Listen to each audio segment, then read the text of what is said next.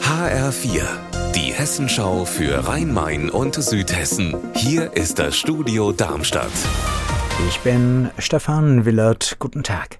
Wenn es trocken bleibt am Wochenende, werden wieder viele mit dem Motorrad unterwegs sein, vor allem im Taunus und im Odenwald.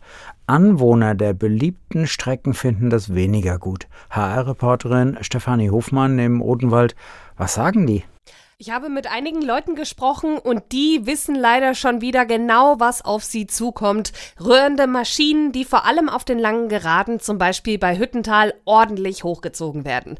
Dort versucht man schon seit Jahren mit Plakatkampagnen und Hinweistafeln die Biker dazu zu bringen, mehr Rücksicht zu nehmen. Bisher aber leider mit wenig Erfolg. Bei schönem Wetter ist die Dauerbeschallung durch hunderte Motorradfahrer leider immer noch Realität. Und wie geht die Polizei jetzt damit um?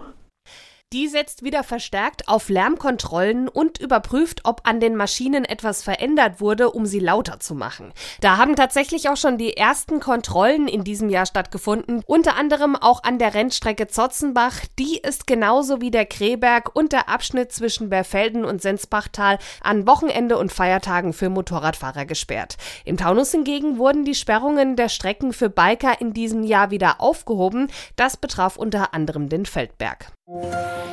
Sie soll als Klassenlehrerin Kinder merkwürdig bestraft haben, an die Wand stellen, Pausenverbote, selbstgemalte Bilder der Kinder zerreißen.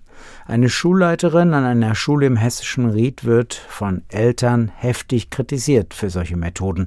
Sie weist diese Vorwürfe über einen Anwalt zurück. Jetzt ist eine Entscheidung des Schulamtes an der Bergstraße dazu bekannt geworden. HR-Reporterin Anna Vogel, welche? Das Schulamt hat der Elternbeirätin der betroffenen dritten Klasse gestern eine Mail geschickt. Darin ist zu lesen, dass die Schulleiterin nicht länger Klassenlehrerin sein wird und die Schüler der Klasse auch zukünftig nicht mehr unterrichten wird. Den Unterricht soll ab Montag eine andere Lehrerin übernehmen. Unser Wetter in Rhein-Main und Südhessen. Eine Mischung aus Sonne und Wolken an diesem Nachmittag. Die Temperatur in Glashütten im Taunus bei nur 11 Grad. Auch für morgen ist überwiegend heiteres Wetter vorhergesagt fürs Rhein-Main-Gebiet. Ihr Wetter und alles, was bei Ihnen passiert, zuverlässig in der Hessenschau für Ihre Region und auf hessenschau.de.